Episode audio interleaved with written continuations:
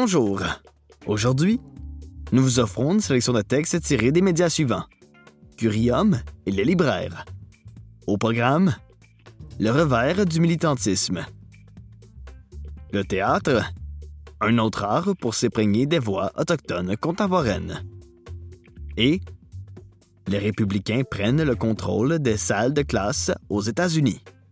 Bonne écoute.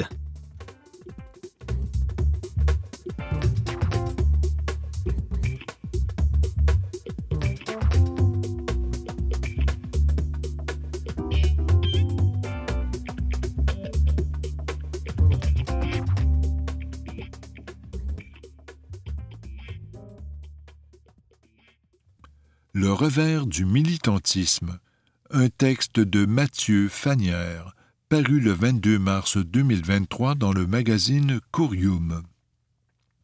Le militantisme nous plonge au cœur de l'injustice. Comment préserver sa santé mentale?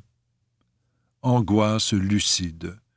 Chez plusieurs, la crise climatique nourrit l'inquiétude et la peur, mais aussi la colère, la culpabilité ou l'impuissance. On parle d'éco-anxiété lorsque ces émotions mènent à un sentiment de mal-être ou de détresse. Au Québec, en 2021, près de la moitié des jeunes de 18 à 24 ans disent présenter des symptômes d'éco-anxiété, selon une étude de l'Université de Sherbrooke. Cela se traduit généralement par des pensées sombres et obsessives sur l'avenir, qui se manifestent en continu ou par vagues. Plus rarement, les victimes d'éco-anxiété font des cauchemars ou ont de la difficulté à éprouver du plaisir. Dans ce cas, il importe de consulter une aide professionnelle. L'éco-anxiété n'est pas une maladie, c'est une réaction normale à une menace réelle. Elle peut même devenir un moteur de changement. S'engager dans sa vie personnelle, professionnelle, associative ou politique voilà une bonne façon d'apprivoiser l'éco-anxiété. Éco, moins anxieux. S'informer sur les causes des changements climatiques, mais aussi sur les comportements à adopter. S'entourer de personnes qui nous comprennent. S'engager dans des actions qui nous tiennent à cœur. Piles à plat. L'aventure militante s'échelonne souvent sur plusieurs années, elle peut occuper beaucoup de place dans l'agenda comme dans la tête, parfois jusqu'à l'épuisement. Le surmenage militant entraîne une souffrance. Les activistes, à bout de souffle, ressentent une sensation de découragement, de vide. La fatigue, l'irritabilité et l'anxiété sont au rendez-vous. Dans certains cas, des migraines et des crises de panique surviennent.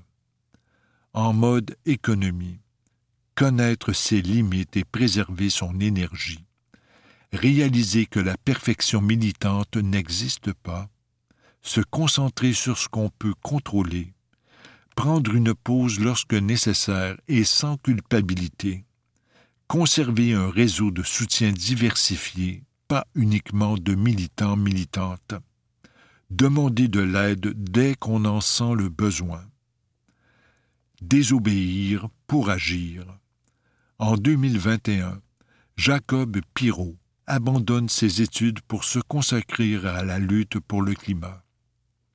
En octobre dernier, avec le collectif Antigone, il occupe le terminal pétrolier de la société Valero à Montréal-Est.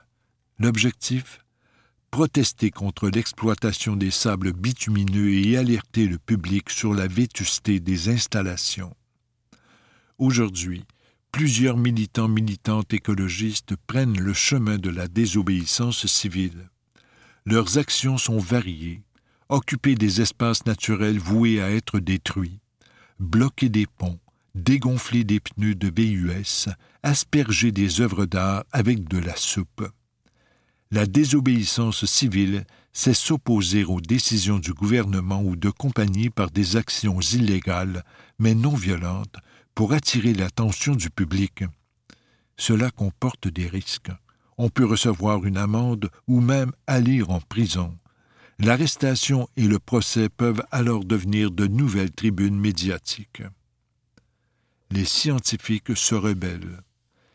L'urgence climatique justifie la désobéissance civile, croient 40% des scientifiques contribuant au rapport du GIEC, groupe d'experts intergouvernemental sur l'évolution du climat.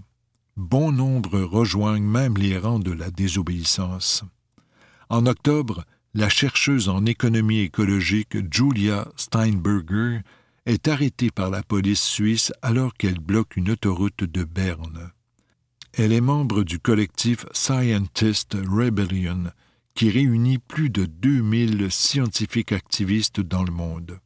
Leur signature Coller des articles scientifiques sur les lieux de leurs délits. La désobéissance civile est-elle efficace? Pour le savoir, les chercheuses américaines Erika Chenoweth et Maria G. Stephen ont analysé les grandes révolutions sociales et politiques de 1900 à 2006. Leur conclusion Les mouvements de résistance non violente atteignent leurs objectifs plus vite et plus efficacement que les révolutions armées. Militantisme à haut risque. Dans certains pays, le militantisme comporte de sérieux risques. Des activistes perdent leur emploi, d'autres subissent des menaces, du harcèlement ou des violences physiques. Plus de 1700 écologistes ont été assassinés depuis 2012 dans le monde.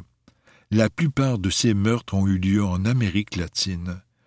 Les victimes combattaient la déforestation, des projets miniers, pétroliers, forestiers ou agro-industriels. Les communautés autochtones sont particulièrement ciblées par ces attaques. Envie de vous impliquer? Voici nos conseils. À chacun, chacune son engagement. Pas besoin d'escalader une raffinerie. Il existe une grande diversité d'actions. Papillonnez sans gêne. Informez-vous sur différents groupes avant de vous engager. Vous pourrez ainsi choisir un milieu dans lequel vous êtes à l'aise. Mentorat inspirant. Les militants et les militantes d'expérience aident les jeunes à réaliser que les changements sont là, même s'ils sont parfois difficiles à voir. Place à l'indulgence. Personne n'est parfait, pas même les activistes. Ne vous sentez pas mal si vous achetez à l'occasion une boisson dans un gobelet en carton ouverture d'esprit. S'engager, c'est aussi tisser des liens avec des personnes de tous âges et de tous horizons. Bienvenue aux critiques. Multiplier les perspectives, ça nous aide à comprendre et à convaincre. Le silence est confortable, mais il ne fait pas avancer. Le temps d'une pause. La cause ne repose pas uniquement sur vos épaules. Le militantisme, c'est un don de soi, pas un sacrifice. Lueur d'espoir. Le découragement est normal, de temps en temps, mais il y a toujours des points positifs. Amusez-vous. Le militantisme est plus attrayant quand on en retire du plaisir. C'était Le revers du militantisme, un texte de Mathieu Fanière, paru le 22 mars 2023 dans le magazine Courium.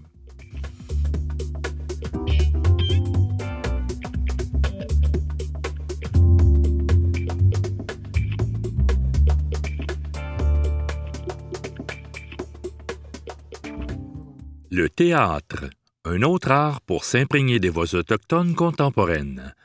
Un texte de Jade Bergeron paru le 3 juin 2022 dans le carnet Je lis autochtone, une initiative de la revue Les Libraires.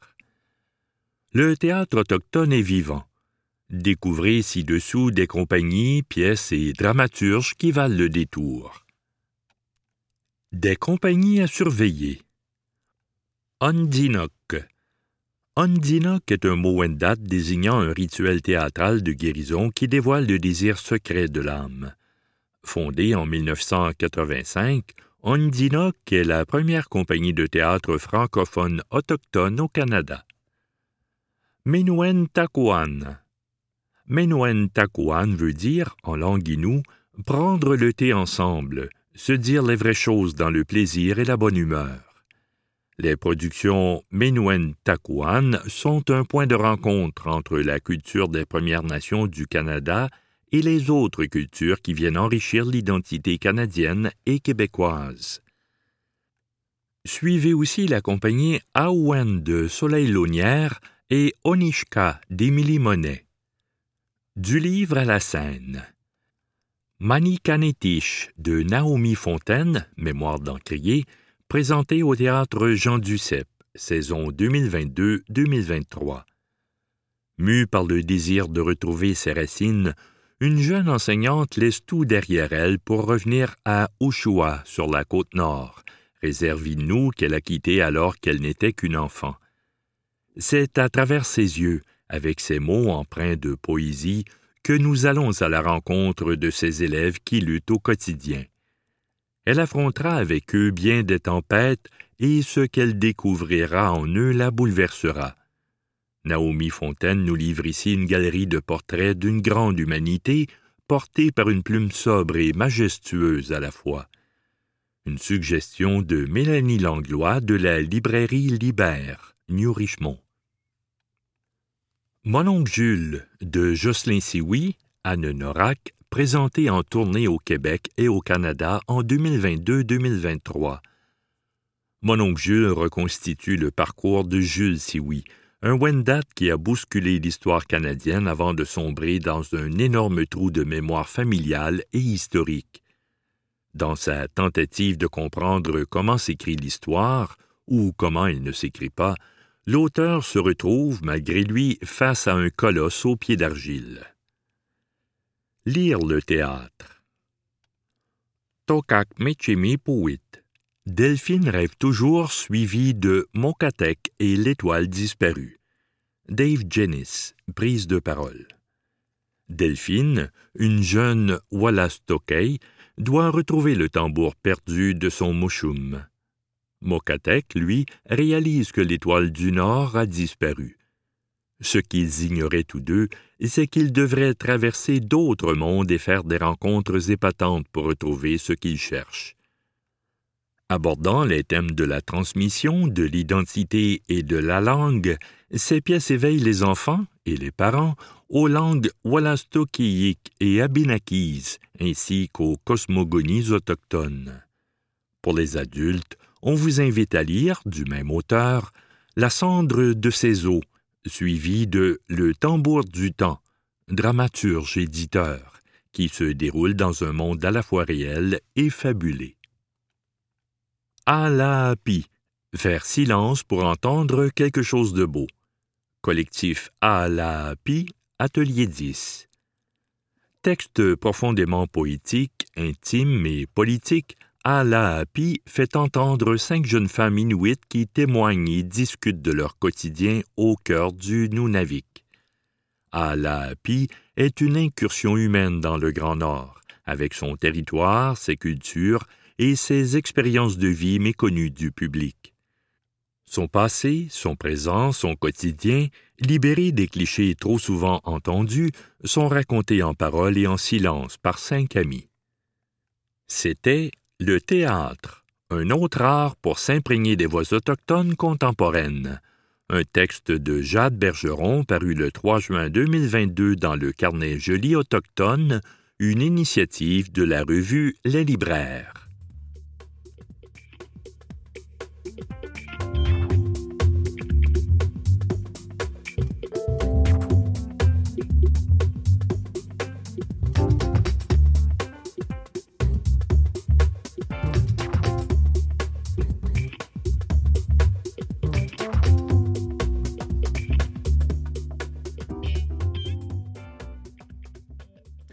Les républicains prennent le contrôle des salles de classe aux États-Unis. Un texte en collaboration spéciale avec le New York Magazine, paru le 12 mai 2023 dans le magazine Fugue. Le New York Magazine met en garde contre l'offensive des républicains pour contrôler et censurer l'enseignement aux États-Unis, de la primaire jusqu'à l'université. La salle de classe des républicains. C'est le titre de couverture du New York Magazine où l'on voit une phrase s'égrener au tableau comme une punition. Je ne dirai pas gay. Une allusion à la loi surnommée Don't Say Gay, adoptée en 2022 en Floride pour circonscrire l'évocation des questions de genre et d'orientation sexuelle à l'école. Ce texte de loi n'est qu'un des exemples de l'offensive menée par le gouverneur républicain Ron DeSantis, candidat présumé à la Maison-Blanche, sur le terrain éducatif. Et la croisade des républicains ne se limite pas à la Floride. Convaincus que les écoles lavent le cerveau des enfants pour en faire des gauchistes, les conservateurs prennent le contrôle des salles de classe américaines, souligne le magazine. Depuis trois ans, les parlementaires de 28 États ont adopté au moins 71 propositions de loi pour décider ce qu'enseignants et élèves peuvent dire ou faire à l'école. C'est en suivi une vague de purges dans les bibliothèques scolaires, de mesures restreignant les sujets étudiés en classe et de potentielles menaces judiciaires visant les professeurs. L'éducation est devenue une obsession pour la droite, souligne le journaliste Jonathan Chait. Dans ce décor, Donald Trump a presque l'air calme quand il fustige les communistes teints en rose qui éduquent nos enfants, ou les cinglés et tarés marxistes qui dirigeraient nos universités. Le New York Magazine appelle à prendre au sérieux cette offensive, souvent vue à gauche comme une mise en scène des politiciens républicains à destination de leur base la plus conservatrice. Ils en sont venus à penser avec le plus grand sérieux, qu'ils doivent et peuvent prendre le contrôle de la teneur idéologique des enseignements dans les écoles, avertit l'auteur de l'article. C'était Les républicains prennent le contrôle des salles de classe aux États-Unis, un texte du New York Magazine paru le 12 mai 2023 dans le magazine Fugue. Les vedettes font front commun aux États-Unis pour défendre les drag queens. Un texte de Charles Gagné, paru le 10 mai 2023 dans le magazine Fugue.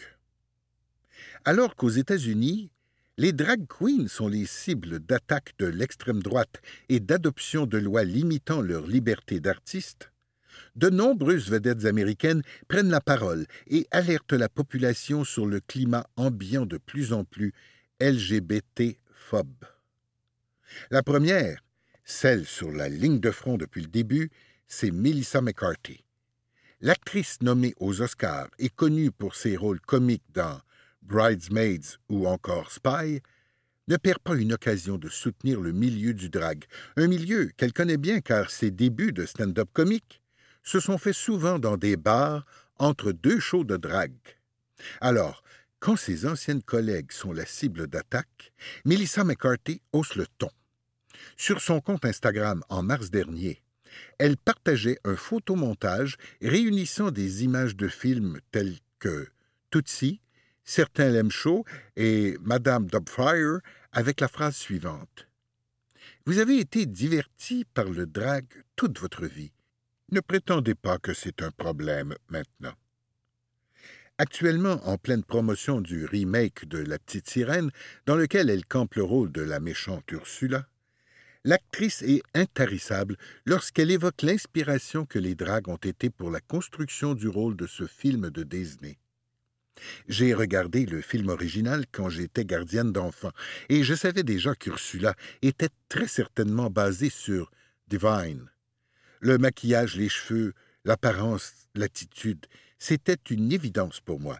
Et maintenant, on sait que c'est le cas. Ursula est inspirée de Divine. Faisons ainsi référence à la légendaire drag queen Trash, héroïne de la plupart des films de John Waters. Elle continue. J'espère juste avoir rendu toutes les magnifiques drag queens et divines fières. Fin avril, c'est le comédien Kevin Bacon qui prenait position sur ses réseaux sociaux.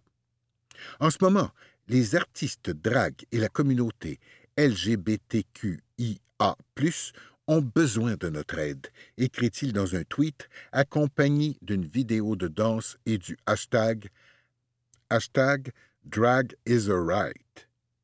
En février, lors des Oscars, les victorieux réalisateurs d'Everything Everywhere All at Once, Daniel Kwan et Daniel Scheinert, prenaient eux aussi la parole pour rappeler que le drag n'est une menace pour personne. En mai, la chanteuse lesbienne Hayley Kiyoko a été confrontée à une situation inédite. En tournée depuis plusieurs mois, la jeune femme traverse le pays avec une troupe de danseurs et danseuses qui performent pendant ses concerts, dont deux drag queens. Dans une vidéo Instagram apparaissant les larmes aux yeux, elle révèle avoir été menacée de poursuites judiciaires à l'approche de son concert à Nashville dans le Tennessee. Ce dernier a en effet récemment fait passer une loi interdisant les représentations drag dans les lieux publics. Je vous rappelle que vous écoutez Les vedettes font front commun aux États-Unis pour défendre les drag queens, un texte de Charles Gagné, paru le 10 mai 2023 dans le magazine Fugue. Dans la vidéo, elle révèle qu'un policier a assisté à sa séance de vérification de son, lui rappelant que son concert étant ouvert à tous les âges, elle avait interdiction de laisser des drag queens apparaître sur scène. Je ne veux jamais mettre qui que ce soit dans une position à risque ou en danger, de quelque manière que ce soit, mais où est la ligne d'être réduit au silence? Comment naviguons-nous dans ces menaces et ces lois absurdes contre notre communauté? Comment puis-je faire cela si nous ne sommes pas autorisés à être nous-mêmes, surtout lors d'un concert à prédominance queer déclare-t-elle. Finalement, les deux queens sont bien montées sur scène, prévenues des risques mais faisant fi de toute intimidation. Elles n'ont montré aucune peur et ont dit qu'elles voulaient continuer le spectacle et monter sur scène. Nous ne serons pas réduits au silence. Nous trouverons des moyens de continuer à être nous-mêmes authentiques, quoi qu'il arrive. Nous n'abandonnerons pas, écrit la chanteuse sur Instagram. Les dragues ne sont pas en reste. Parmi les drag queens qui se mobilisent, la reine-mère, RuPaul, s'est exprimée la première. C'est une technique classique de distraction pour nous éloigner des vrais problèmes pour lesquels ils ont été élus et sur lesquels ils devaient se concentrer. L'emploi, la santé, la protection des enfants du danger dans leurs propres écoles, déclarait en mars la créatrice de Drag Race dans une vidéo postée sur les réseaux sociaux une déclaration partagée massivement et à laquelle les drag queens les plus connues de son émission n'ont pas tardé à souscrire. Alaska, gagnante iconique du RuPaul's Drag Race, a ainsi déclaré sur Pink News n'avoir jamais pensé qu'on pourrait en arriver là. D'autant plus que nous sommes dans un pays qui a des problèmes bien plus importants. Si vous demandez à l'Américain moyen ce qui l'inquiète du chemin que prend ce pays, je ne pense même pas que le drag fasse partie du top 10. Selon l'association GLAD, il y a eu plus de 160 manifestations et menaces anti-LGBTQ, ciblant des événements drag depuis le début de 2022. De leur côté, les républicains font tout pour s'en prendre aux droits des personnes. Fin février, les élus du Tennessee ont voté un texte très controversé qui limite largement les représentations de drag queens dans les lieux publics ou devant des enfants. Programmée en tête d'affiche d'un spectacle drag dans une université de l'Oklahoma, la drag queen Heavy Hodley s'est attiré les foudres de républicains avant même d'avoir pu performer. L'un des législateurs de l'État, Gigi Humphrey, a appelé au licenciement du président de l'université, évoquant une promotion d'un agenda woke et pervers. Mon existence même est un problème brûlant en ce moment, a réagi l'artiste sur les réseaux sociaux, parce qu'il y a des gens qui ont vraiment peur de comment je m'habille, de qui j'aime et de quelle salle de bain j'utilise, mais surtout parce que les politiciens voient cette peur sociale comme un moyen facile d'énerver leurs électeurs et de gagner un autre mandat. Ils préfèrent contrôler les personnes qu'ils ne comprennent pas au lieu de se concentrer sur les problèmes difficiles et potentiellement mortels qu'ils n'ont pas été en mesure de résoudre. Le 8 mai dernier se déroulait en direct Drag Isn't Dangerous un téléthon pour soutenir le milieu du drag et récolter des fonds. de nombreuses stars américaines ont fait le déplacement pour soutenir l'événement. Melissa McCarthy, Charlie Theron, Elizabeth Banks, Michel Visage, Idina Menzel et Billy Echner, pour n'en nommer que quelques-uns, ont répondu présents pour montrer leur soutien. Différentes drag queens ont livré leur récit de vie afin de sensibiliser le public aux problématiques LGBTQ, puis quelques stars sont venues sur scène pour réaffirmer leur soutien total à la communauté. L'actrice Charlize Theron, mère d'une jeune fille trans, a déclaré avec humour qu'elle montrait en l'air quiconque s'attaquerait aux drag queens. Sarah Silverman, comédienne et humoriste américaine, a quant à elle avoué qu'elle a bien plus confiance en RuPaul qu'en n'importe quel républicain rageux, promettant que s'ils veulent s'en prendre aux drag queens, il faudra d'abord me passer sur le corps. Cette soirée a permis d'amasser plus de 500 000 dollars qui serviront à combattre les législations anti-drague. C'était Les vedettes font front commun aux États-Unis pour défendre les drag queens, un texte de Charles Gagné paru le 10 mai 2023 dans le magazine Fugue.